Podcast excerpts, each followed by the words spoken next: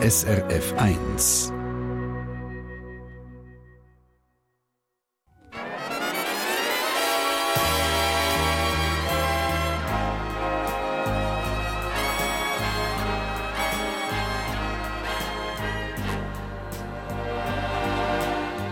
Persönlich.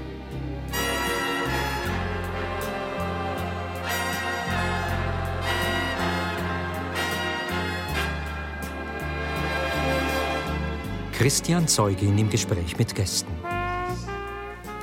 Und einen wunderschönen guten Sonntagmorgen. Einmal quer durch die Schweiz, ob am Morgentisch, daheim oder unterwegs. Ganz herzlich willkommen zur Live-Radio-Talkshow aus der lockeren Mise St. Gallen. Guten Morgen miteinander. Vielen Dank. Und äh, zuerst gerade in eigener Sache besondere Genesungswünsche meiner Kollegin Daniela Lager, die kurzfristig krankheitsbedingt ausfällt. Alles Gute natürlich. Und ich darf dafür heute an ihrer Stelle eintauchen in die Lebensgeschichte von zwei Ausnahmemenschen, zusammen mit ihnen allen, mit Stoff für Geschichten, die einmal ganz um die Welt gehen. Und Stoff meine ich nicht nur im übertragenen Sinn. Der Schweizer Textildesigner überhaupt ist zu Gast und eine vielgereiste Frau, eine Weltreisende. Das ist nämlich die von Eggenberger. Mit 17 ist sie zum ersten Mal mit dem Schiff in die USA für ein Austauschjahr. Seitdem hat sie das Reisen, könnte man sagen, nie mehr losgelassen. Das ist ein fester Teil von ihrer Biografie geworden zurück auf St. Gallen, ihre Geburtsstadt, eigentlich erst mit 75, 76. Und ihr Motto ist «No regrets», nicht bereuen. Heute ist sie 78, wohnt für sich allein, der Toyota Camper. Allerdings, der steht immer noch vor dem Haus. Und ich freue mich sehr, ist sie bei uns. Guten Morgen. Ivan Eggenberger. Guten Morgen. Und gerade neben ihr der Martin Leuthold, der Textildesigner mit seinen Stoffdesign Vivienne Westwood, Louis Vuitton, Christian Dior, Marc Jacobs und, und, und geschafft. Seine Kreationen sind aus St. Gallen in die ganze Welt rausgegangen. Heute ist er 69 und wohnt im Haus, wo jetzt in vierter Generation im Familienbesitz ist, auf einem kleinen Weiler im Thurgau, zusammen mit seinem Partner. Herzlich willkommen, Martin Leuthold.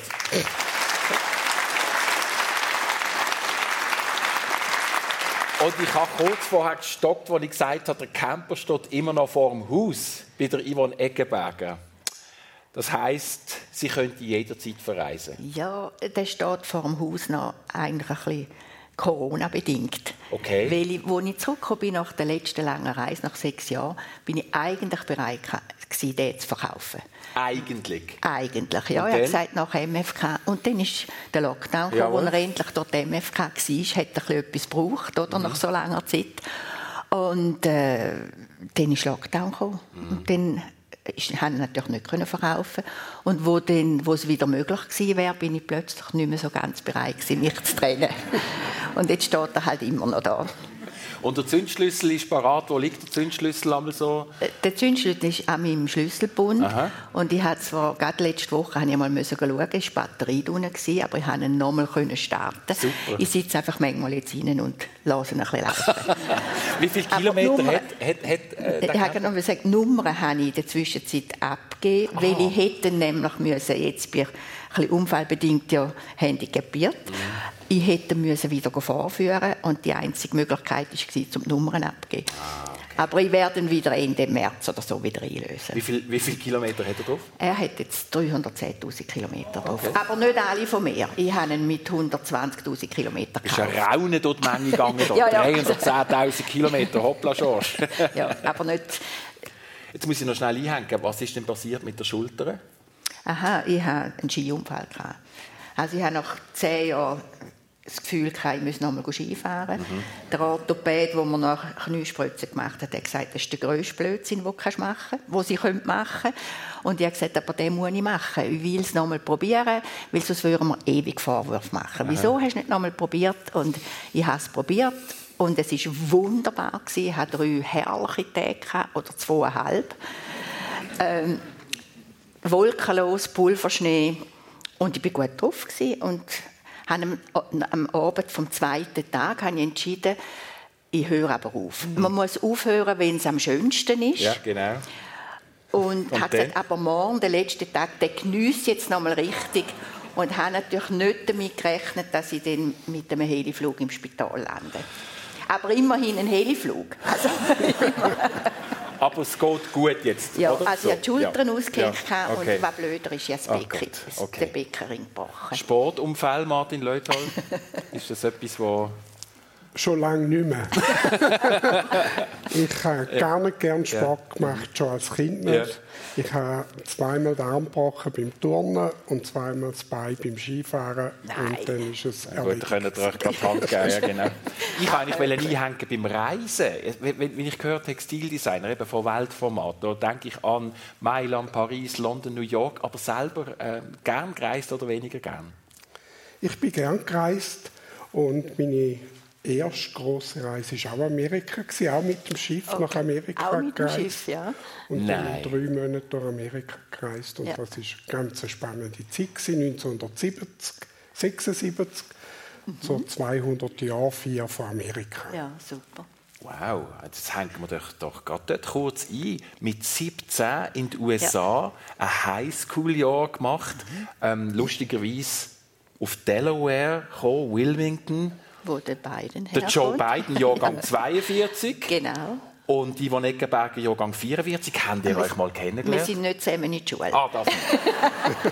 Aber hat es eine Verbindung gegeben? Nein, weil äh, ich bin dort, ich bin ja in einer Gastfamilie und in einem Quartier, wo eher so untere Mittelklasse Mhm. war, also nicht in der Nähe, wo Bidens gewohnt haben. Äh, ich bin auch in einer Schule wo gemischt war, also Schwarz-Weiß, hat man da gesagt. Heute wäre es Afroamerikaner, etwa ein Drittel oder die Hälfte. Also es war sicher nicht eine Gegend, gewesen, wo, wo Bidens gewohnt Es war aber noch ein ganz anderes Amerika. Gewesen. Anfang 60er Jahre. Ja, natürlich. Ja. Aber äh, sehr viele Sachen sind heute noch nicht viel besser, muss ich ehrlich sagen. Also sehr, äh, also gerade was äh, äh, Rassenfragen anbelangt, äh, ist es, habe ich das Gefühl, hat es nicht wahnsinnig viel Fortschritt gemacht. Mit 17 eine Schiffsreise. Wenn ich das Alter 17 darf aufgreifen, Martin Leuthold, das ist der junge Martin Leuthold, äh, mit einem Päckchen auf Paris geschickt worden. Das war, auch eine wichtige Reise. gewesen. Was ist das für eine Reise? gewesen? Ja, das war meine erste Flugreise gewesen und eigentlich die erste Reise in eine Großstadt.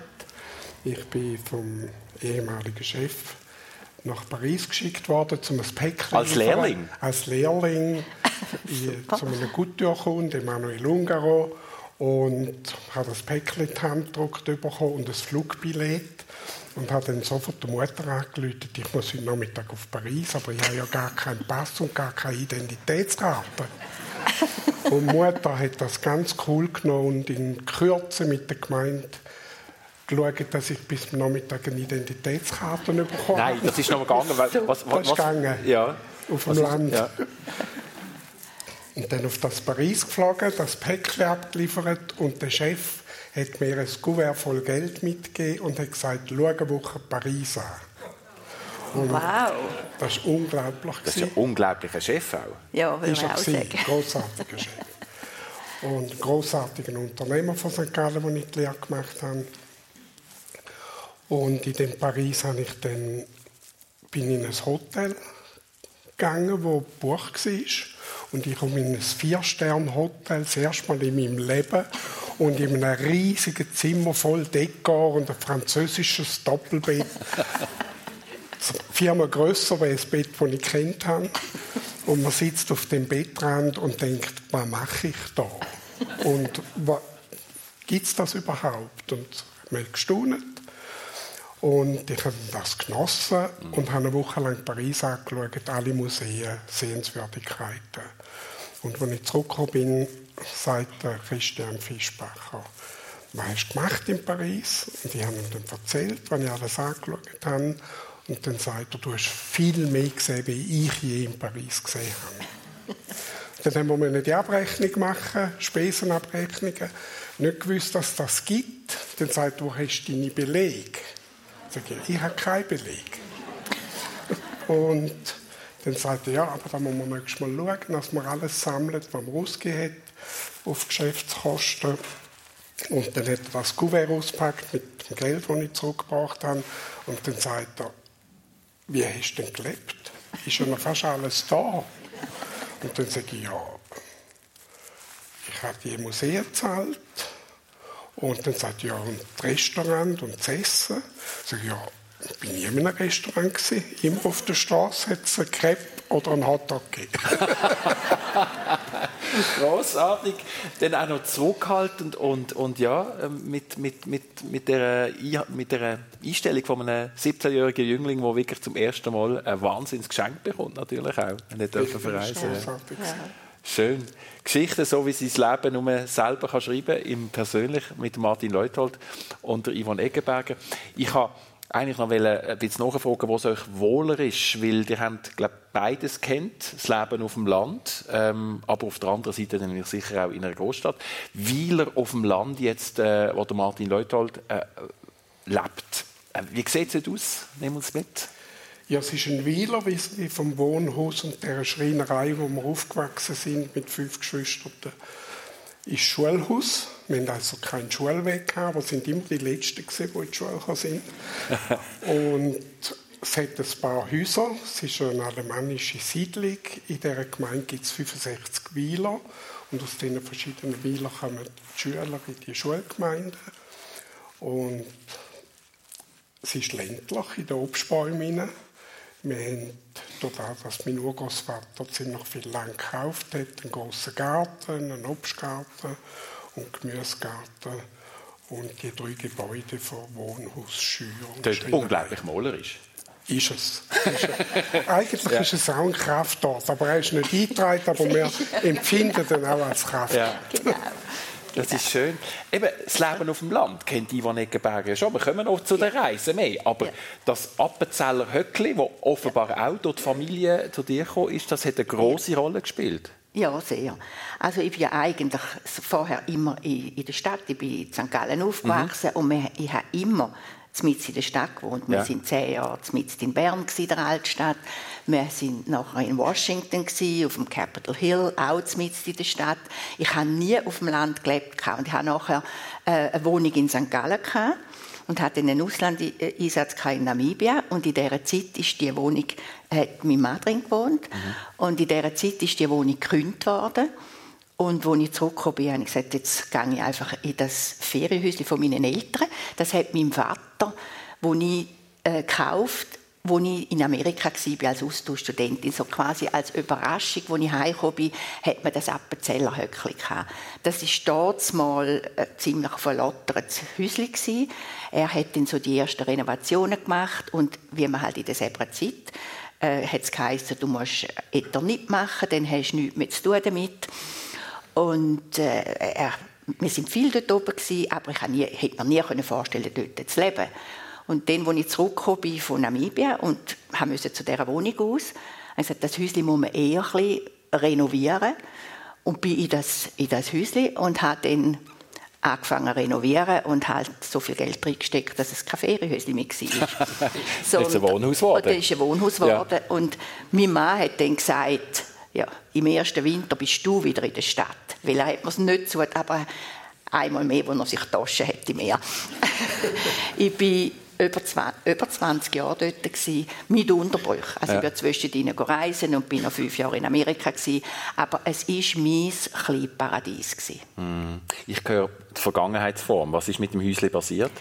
Ich hatte das 2013 habe ich es verkaufen. Mein ganzes Geld war in dem Häuschen mm. und ich habe keine liquide Mittel mehr. Ja. Und dann, aber ich habe gewusst, früher oder später muss ich eh gehen, ja. weil äh, es hat keinen Zufall im Winter, es hat nur einen Kachelofen gehabt. Das heisst, man muss durch, durch den Schnee durchstapfen? Ich Im Winter bin ich 20 Minuten oder eine halbe Stunde durch den tiefen Schnee gestapft, wenn es hat und durch den Wald und äh, also es ist ganz, es ist total äh, abgelegen mm. Ich hatte keine Nachbarn, kein anderes Haus, keine Straße es ist, es ist ein Paradies gewesen. Mhm. Aber natürlich auch immer ein bisschen mühsamer geworden. Also vor allem, wenn Schnee im Winter. Und darum habe ich gewusst, entweder muss ich mal aus äh, gesundheitlichen Gründen ja. gehen oder eben finanziellen Gründen. Das Finanzielle ist dann zuerst gekommen.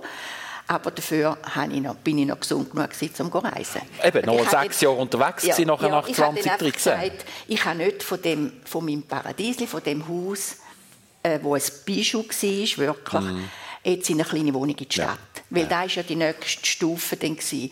Und jetzt ich immer etwas haben zwischendrin. Und dann habe ich mir gesagt, ich kaufe einen kleinen Camper, weil ich aber sehr gerne reist. Wenn ich ein Jahr in dem Camper unterwegs bin mit zwei Quadratmetern, dann ist nachher eine, eine kleine Stadtwohnung Luxus und groß.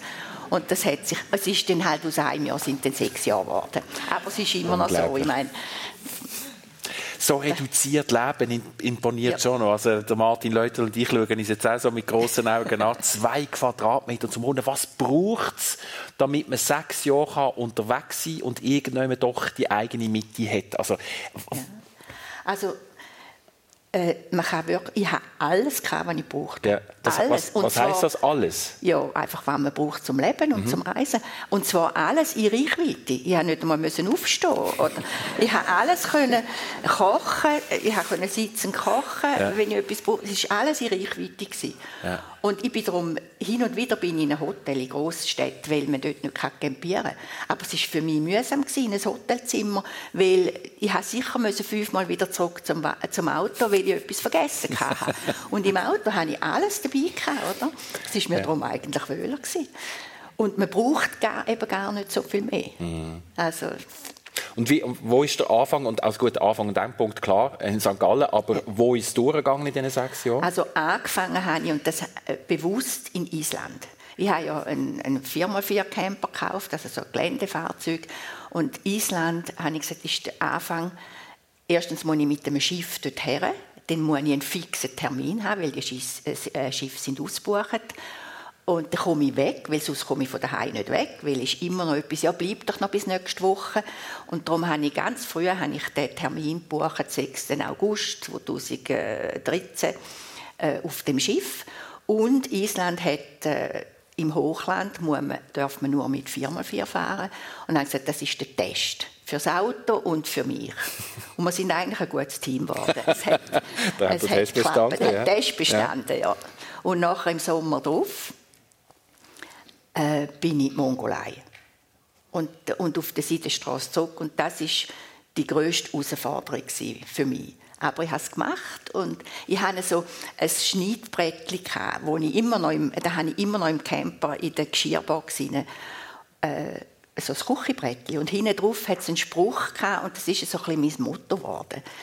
Der heißt äh, alle Träume können wahr werden, wenn wir den Mut haben, ihnen zu folgen. Und ich glaube, den Mut habe ich gehabt, und darum sind ein paar Träume sind wahr geworden. so schön.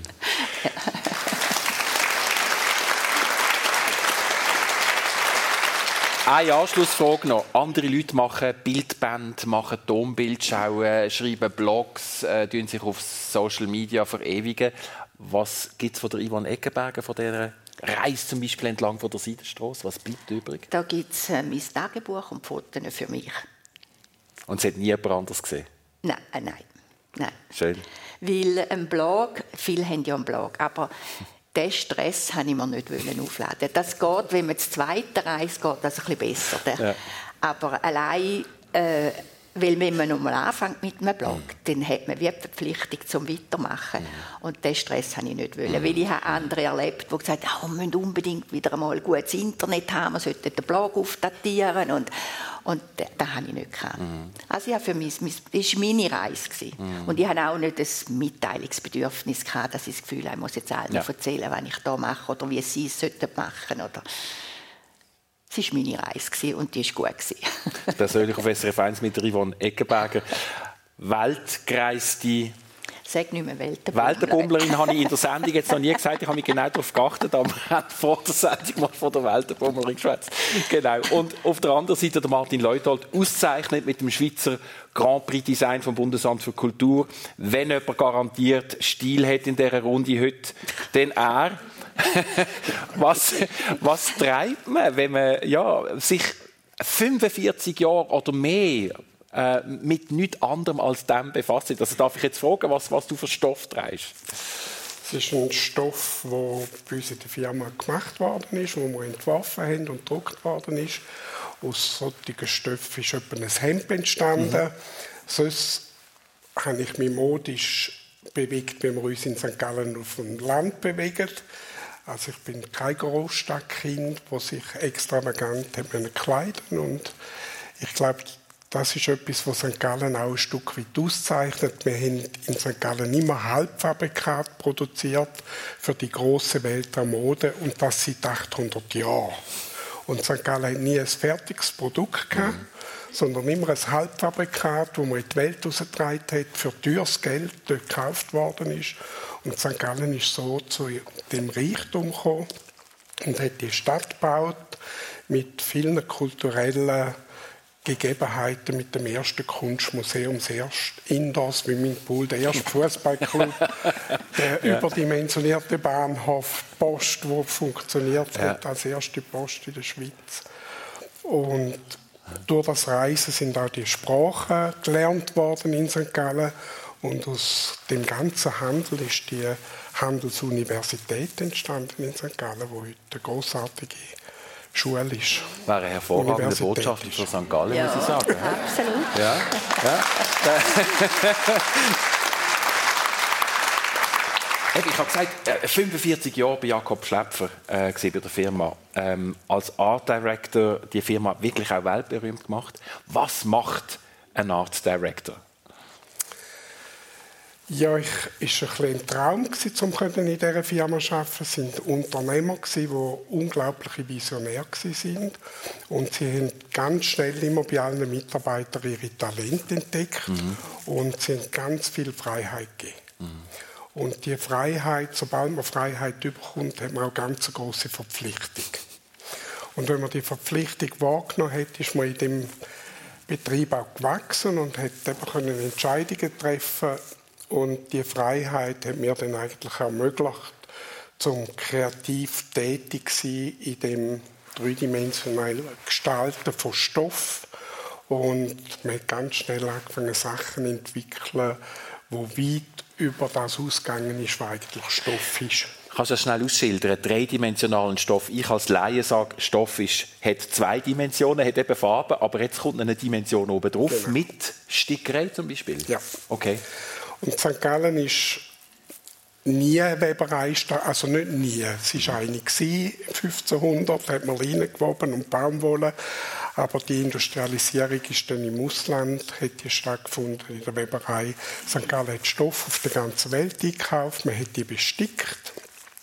Man hat dann auch die St. Galler Spitzen erfunden, wo man die Handarbeit kopiert hat und eine Technik gefunden hat, dass man die Spitze mit Stickerei können lösen und die Stickereispitze hat er dann Furore gemacht um die Jahrhundertwende 1900, weil das ein Produkt geworden ist, das sich Bürger dann auch können leisten, nicht nur der Hochhandel.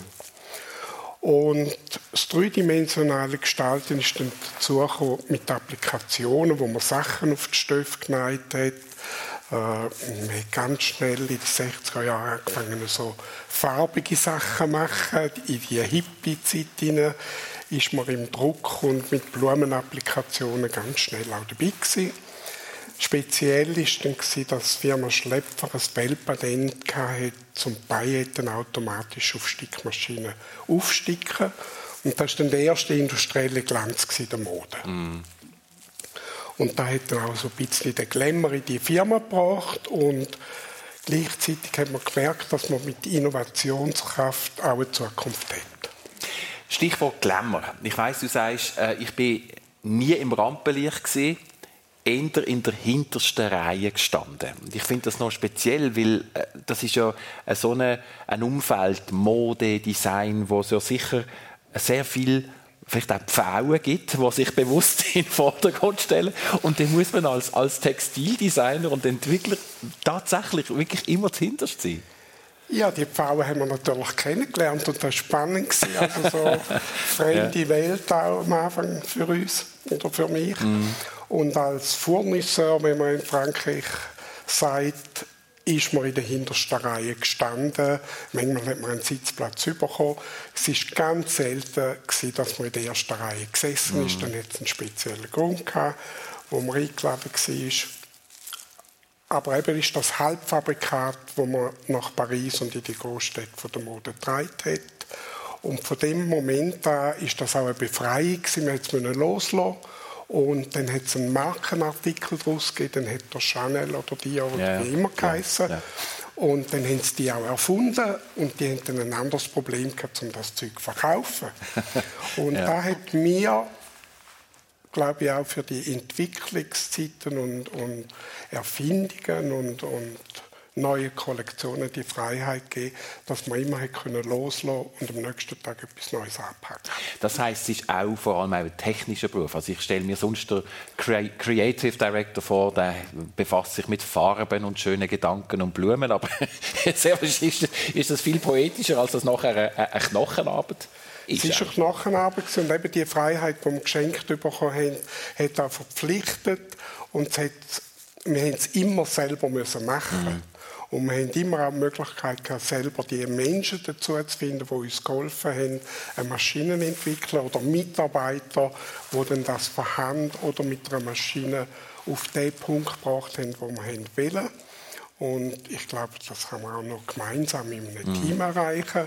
Und da wird dann mit der Zeit auch die Hauptaufgabe, dass man als Team führt und den Menschen auch die Freiheit gibt, um ihre Kreativität auszuleben und die zusammenzufügen und etwas Neues zu machen. Und das geht über alle Bereiche in einem Team, in einem Geschäft. Von der Packerei bis zum Buchhalter, wo mitschaffen und mitdenken. Wenn ich Kreativität höre, dann denke ich auch an Blockaden, an Momente, wo dann einfach nichts mehr kommt. Äh, Hast du dir irgendetwas angeeignet in all diesen Jahrzehnten, wo vielleicht all den Kreativen im Publikum oder daheim könntest weitergeben, was passiert, was mache ich, wenn ich vor einem leeren Blatt Papier sitze und es kommt nichts? Ja, ist ja etwas, was in der Wissenschaft erforscht möchte werden, die Kreativität, und schafft es eigentlich niemand. Das Bauchgefühl und den Kopf zusammenzubringen. Und wir haben etwa sechs Kollektionen im Jahr gemacht für verschiedene Bereiche, Sommer, Winter, verschiedene Länder. Und wir sind sechsmal immer zu spät gewesen. Und das über 50 Jahre lang. Und Aber gleich, Aber erfol aber gleich erfolgreich. und erfolgreich und jedes Mal fertig geworden. Ja. Ist einfach immer auf den Höhepunkt zu schaffen. Nach jeder Kollektion habe hab ich dann eigentlich das Gefühl, was kann man noch, was soll man noch, äh, nochmal wieder etwas anderes machen und nochmal anders strölen. Und man ist eigentlich wie fast nach jeder Kollektion in so eine Depression Ja, kann man vorstellen. Ja. Aber Und ist vielleicht mehr eine Lehre gewesen. Und am Anfang ist das ziemlich schwierig gewesen. Und dann haben wir immer so zwei, drei Tage gedauert. Und wenn man wieder etwas anpackt hat, ist es gerade wieder entstanden. Und wenn man das erliegt, dass das so ist, dann kann man eine Depression ganz gut überstehen und weiß, jetzt mache ich halt Sachen, gehe ich Gärtner oder das Büro aufräumen oder den Pult aufräumen. Und dann nimmt man wieder etwas in die Hände und dann fängt es wieder an, Ja. sprühen von Ideen. hast denn du die Stoffe oder deine Design, die dann auch patentieren können oder nur die Pailletten? Weil es ist ja so, also mit, ich kenne es ein bisschen aus der Reisebranche, oder? wenn etwas Neues erfunden, also ich sage einmal, das Rad wird ja selten ganz neu erfunden, oder? Aber wenn etwas Neues, dann hat es sofort so eine, wo sie es kopieren und ein bisschen billiger verkaufen. Äh, ist das mit der Modebranche auch so gewesen, oder? Das ist auch so. Und es hat bis in die 70er, 80er Jahre hat es einen Musterschutz gegeben. Und über Urheberrecht, da wird ja viel geschrieben und auch viel äh, in die Wege geleitet und gemacht. Da haben wir am Anfang noch gemacht, den Musterschutz. Die sind in Genf deponiert worden. Aber dann mit der Öffnung von der Welt, wo die neuen Märkte dazugekommen sind, im Fernen Osten, hat es Länder gegeben, die haben die nicht beachtet und auch kein Gesetz dazu. Wir hätten das angefangen aufzugeben und äh, ist auch eine Freiheit geworden, wo man gemerkt hat, wenn es jemand kopiert, dann ist es schlechter. Ja. Und äh, dann muss man es einfach loslassen. Und ich glaube, das ist äh, der Lauf der Dinge. Und das Loslassen ist immer auch eine, be- wirklich eine Befreiung. Also ich habe ja auch mal für eine Stickereifirma geschafft. Eine Wie? von meinen ganz Äh, ich habe ja immer auf dem Büro geschafft oder am Anfang. Ja. Und eine von meinen ersten Stellen war in einer kleinen Stickereifirma in St. Gallen. Und äh, da haben wir, ähm, äh, also wir haben nicht selber produziert, sondern sie haben äh, Muster eingekauft und man hat dann eine Kollektion zusammengestellt und dann ist ein Verkäufer quasi auf Weltreise. Mhm. Hauptsächlich eben nach Japan.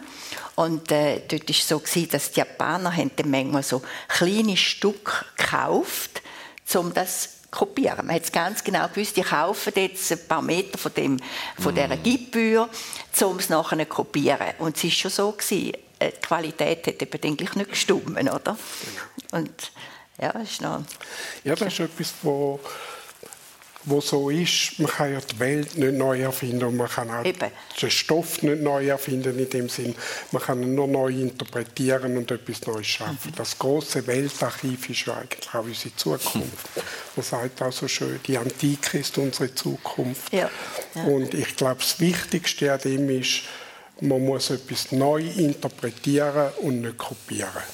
Ja. Und wenn man es neu interpretiert, interpretiert, schafft man auch etwas Neues. Mhm.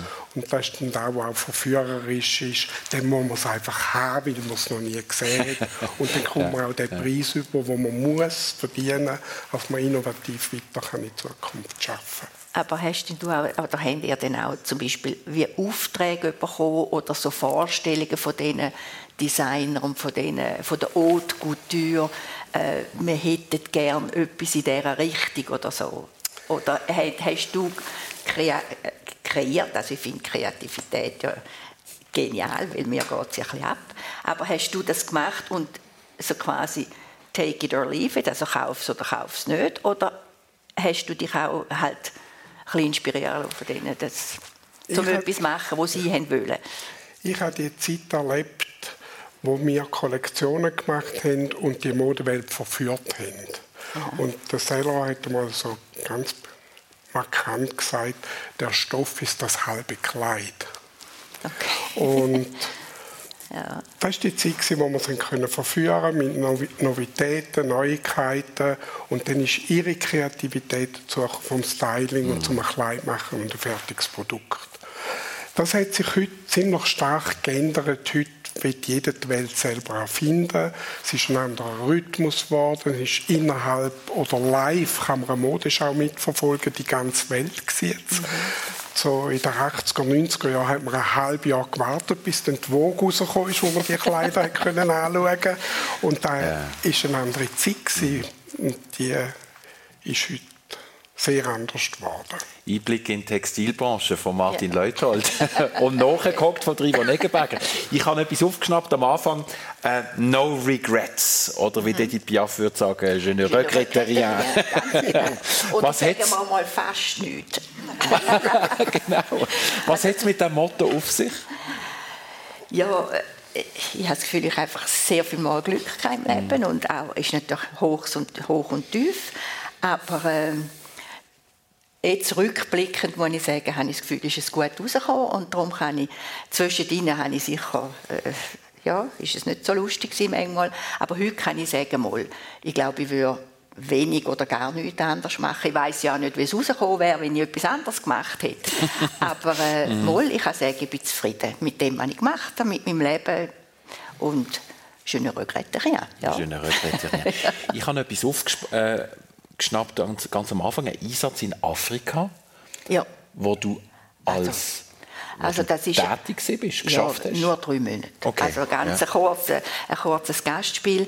Ich habe, äh, habe mich gemolden für den wo die Schweiz angefragt wurde, in der Zeit von der UNTAG in Namibia. Mhm. Also die Übergangszeit vor der Unabhängigkeit.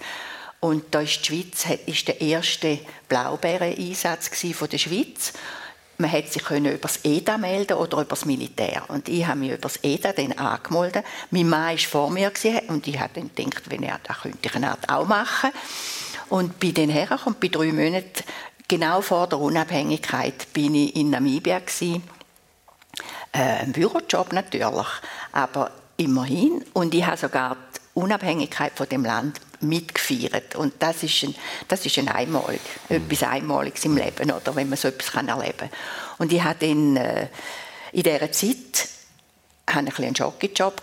Ich musste die Ferien von den Schweizer, die unten im Einsatz waren, organisieren. Also ich musste Auto für die organisieren und äh, Bewilligungen für die Nationalpark und die sind natürlich mir immer dankbar gewesen. Ja, also ich sicher. habe, ich habe einen Ja. Job, einen Job gehabt. und habe durch das den einen einheimischen Reiseleiter Mhm. kennengelernt, wo oder ein, er ist eigentlich in der südafrikanischen, äh, also ein Namibier, ein Bauer in der südafrikanischen Armee gsi, ist in einer Spezialeinheit an der angolanischen Grenze und er hat natürlich seinen Job verloren, weil Südafrika, die Armee hat sich müssen zurückziehen. Er hätte müssen auf Südafrika, hätte er natürlich nicht wollen. Und dann hat er gesagt, was mache ich jetzt? Und hat er angefangen, sch- schon anbieten, für die UNO-Leute, die eben in dem Land waren, Reisen in den Norden von Namibia zu organisieren. Und ich bin dann mal mitgegangen.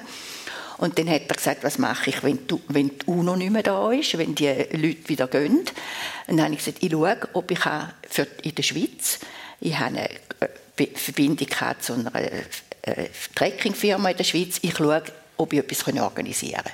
Bin nachher zu Intertrek und habe gesagt, Namibia wäre jetzt ein Zeitpunkt, jetzt ist es unabhängig, es ist sicher und habe eine Reise zusammengestellt und habe nach zwei oder drei Monate später haben wir die, die erste Reise mit einer Schweizer Gruppe nach Namibia in den Norden, wo eben der, wie sein Hosensack kennt hat und auch Beziehungen gehabt. Wir sind, ich bin dort in gewissen Himbadörfern die erste weiße Frau gewesen. Weil vorher war es eine Militärsperrzone und das ist eine sehr spannende Zeit Ja, gewesen. natürlich. Und ich hatte zehn Jahre lang habe ich die Reise können organisieren. Ähm, bin na- natürlich nicht immer mitgegangen, aber ich konnte es organisieren. Das ist Ich habe immer wieder mal den Mann gehört, jetzt, Genau. den du erwähnt hast. Mit 17 ist die junge Yvonne auch mit dem Walter Eggenberger auf dem genau. Schiff in den USA. genau. Also ich sage nicht Walter, sondern für mich war er der Jeep immer gewesen. Jeep? Jeep. Aber also wenn, Ja. ich vom, wenn ich Jeep sage, Ja. dann ist es nicht mein, mein Camper, Ja. weil deshalb heißt Lucky. Aber, aber Okay, das ist und ich bin Gamin. Meine Freunde aus dieser Zeit, aus dieser das war die Pfadi-Zeit, ja. für die sind wir heute noch Jeep und Gamin. Jeep und Gami. Ja, genau. Und wir sind, äh, haben beide das Glück gehabt, dass wir hergekommen sind für den Austausch. Das Mhm. ist ja eine Auswahl gewesen. Und wir sind zusammen auf Amerika. Wir sind dann schon verliebt gewesen. So, also es ist nicht eine Sandkastenliebe, aber eine, Jugendliebe Ja. gewesen.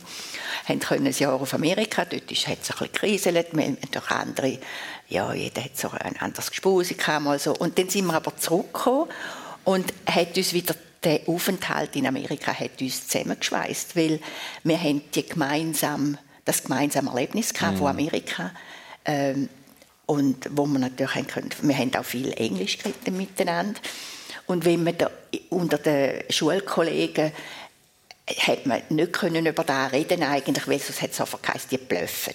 Und da habe ich auf keinen Fall wollen, ich wollte nie wollen auffallen.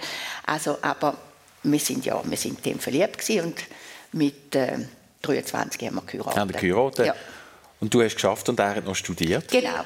Ich war Brotverdienerin dann. Und dann haben wir aber gesagt, sobald das Studium fertig ist, machen wir eine Weltreise. Also das hat euch dann auch verbunden. Also die Weltreise überhaupt eben. Walter Eggenberger nachher 80er Jahre sind wir in Washington gewesen. Ja, genau. Du hast ihn begleitet. Und ich glaube, das Austauschjahr Ja. ist natürlich äh, eine Weichenstellung gewesen. Also das ist die Grundlage eigentlich auch für seinen Job nachher als Korrespondent und für mich äh, Stellen, die ich bekommen habe, Sp- wegen der Sprache, wegen dem Englisch und ich hatte auch später ja noch ein Englischstudio gehabt, als Sprach, also äh, ja, das hat schon geprägt, das Jahr. Und, und, und eben auch das Reisen natürlich. Ja. Wir haben gesagt, wir machen eine Weltreise. Sie ist dann fast gescheitert, weil als er das Studium fertig hatte, hat er ein sehr gutes Stellenangebot gehabt, verlockend.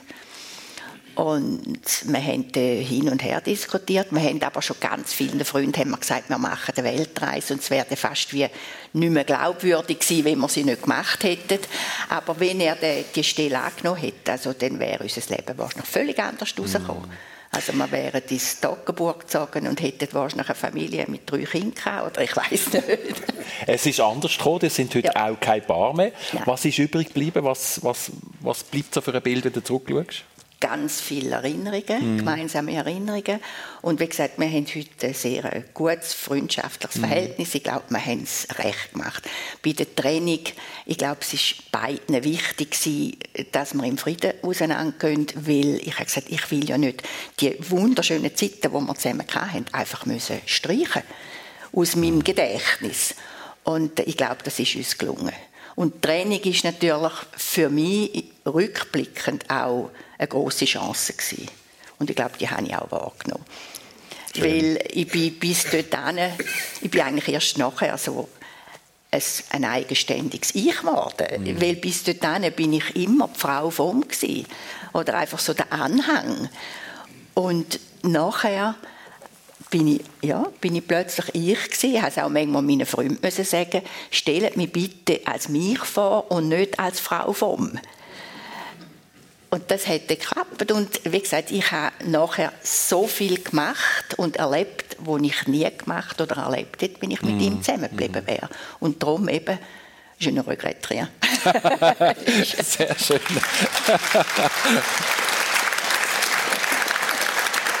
ja, wir sind beim Thema Liebe, Partnerschaft. Im Fall von Martin Leuthold äh, ist seit 25 Jahren der Peter.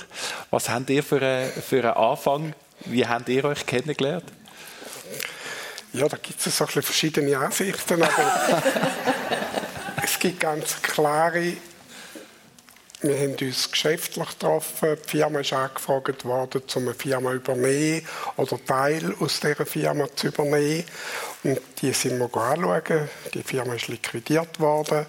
Und äh, Peter ist dort tätig gewesen, als einziger noch, der die Sachen müssen verkaufen Und er hat uns alles verkaufen und wir haben nichts wollen. und sind dann eigentlich nach zwei, drei Stunden wieder abgezogen, Richtung St. Gallen gefahren.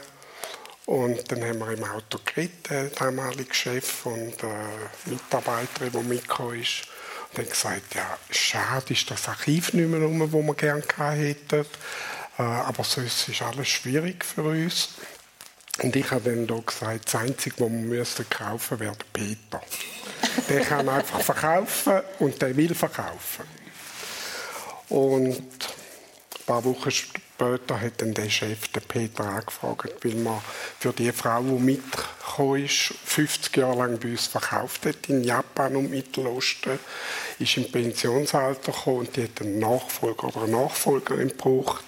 Und dann ist er angefragt worden als Nachfolger und hat dann zugesagt.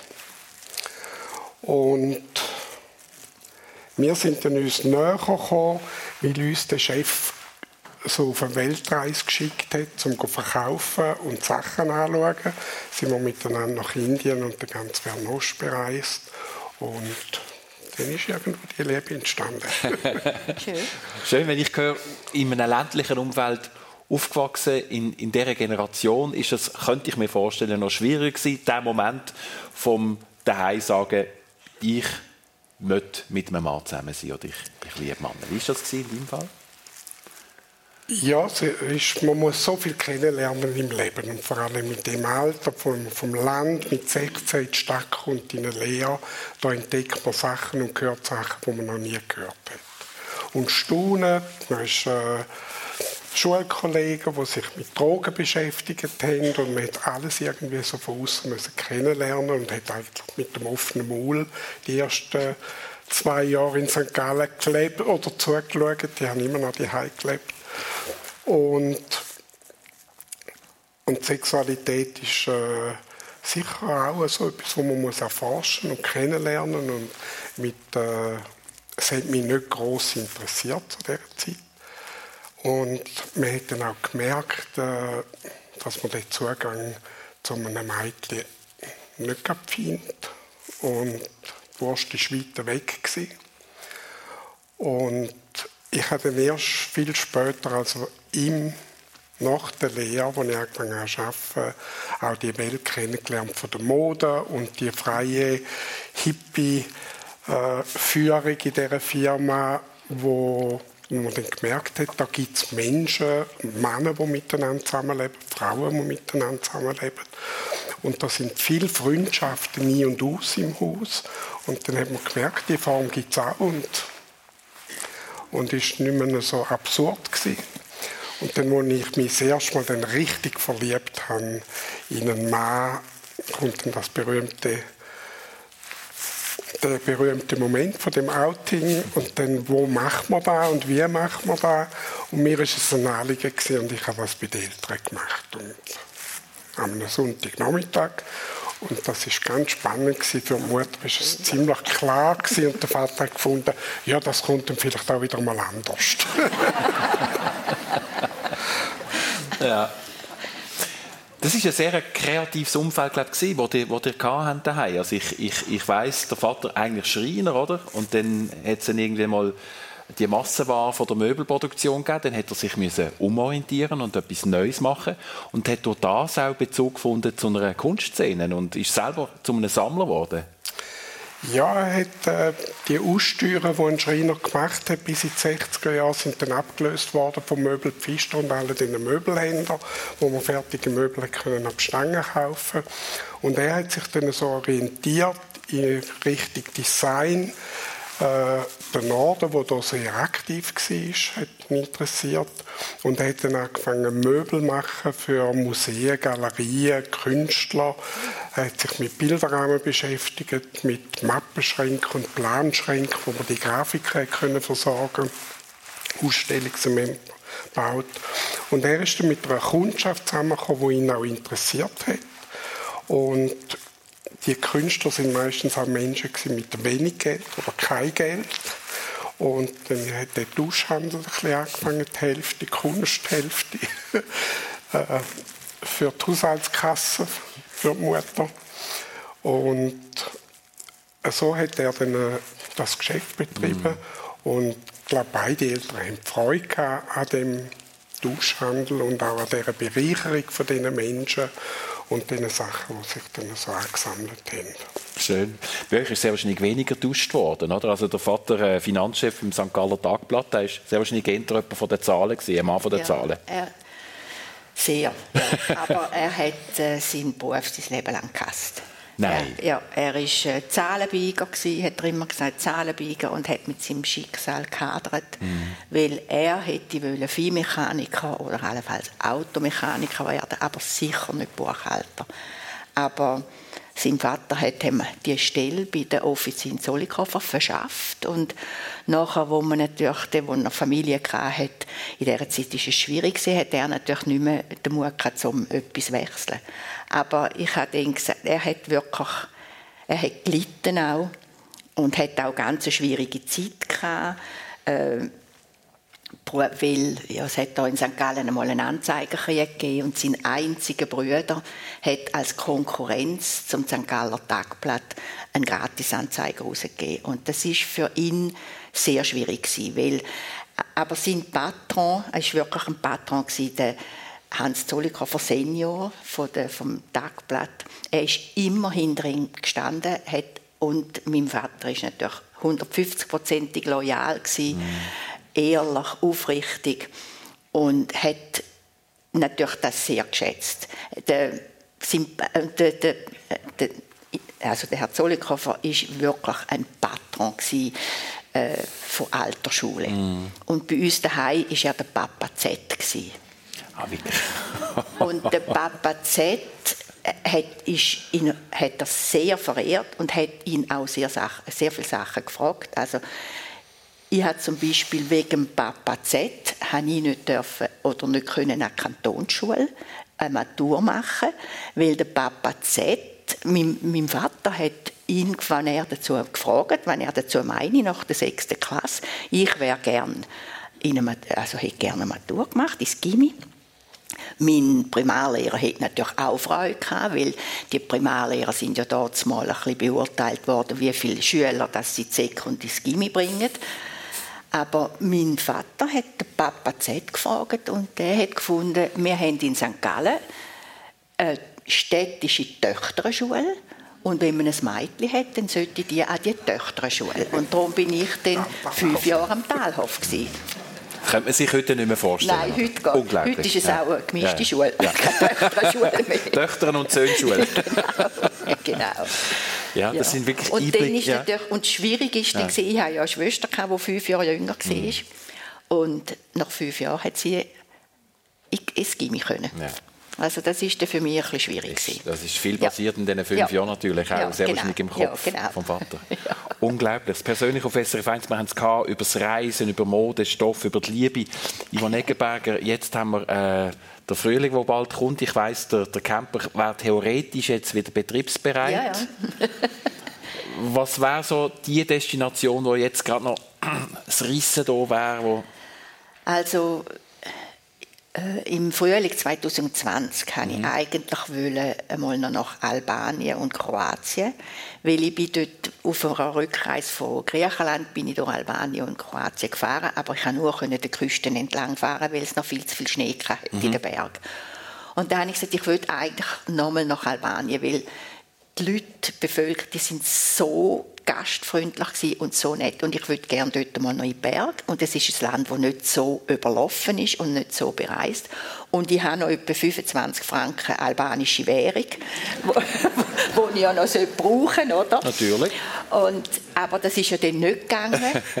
ja. Und jetzt muss ich ganz ehrlich sagen, nach der Erfahrung, die ich gemacht habe mit dem Skiunfall, wo ich gesagt habe, man sollte aufhören, wenn es am schönsten ist, bin ich gar nicht so sicher, ob ich nochmal eine Reise machen soll, weil eigentlich etwas vom Schönsten war auch der Abschluss von der Reise, wo ich mit dem Schiff von Kanada heimgekommen bin. Also ich bin, bin mir noch nicht so ja, sicher. Am Überlegen, ich bin am Überlegen, genau. Und Martin Leuthold, was steht als nächstes an? Ich weiß, Sie sind beide noch sehr aktiv. Was ist so das Herzensprojekt, das im Moment gerade lebt? Also das Reisen steht nicht im Vordergrund. Ja, das so viel um die Welt ja. äh, sind schöne Aufgaben, die ich im Moment mhm. kann lösen kann. In meinem eigenen Atelier sind äh, Kostüme, Inneneinrichtungen für Theater in den Bergen im Bündnerland, für Region, wo mich auf Trab halten. Es gibt jetzt gerade eine Ausstellung am 22. April im Textilmuseum St. Gallen über die historische Zeit vom weißen Gold, wo St. Gallen angefangen hat, Textilien zu produzieren und das erste Mal reich geworden ist, wo es 40 cm für einen Gulden verkauft haben, wo es Vermögen war. Für die große Welt bei der Ausstellung? Ich mache die Ausstellung. Du machst die sogar? Gerade noch einen Kulturtipp zum Schluss. Genau, ja, Wunderbar. Genau. Merci vielmals, dass ihr Platz genommen habt, dass ihr euch Zeit genommen habt, den Zwischenhalt. Vielen Dank, dass ihr es gesehen von persönlich. Vielen Dank fürs Interesse und Ihnen allen eine ganz gute Woche. Danke. Merci.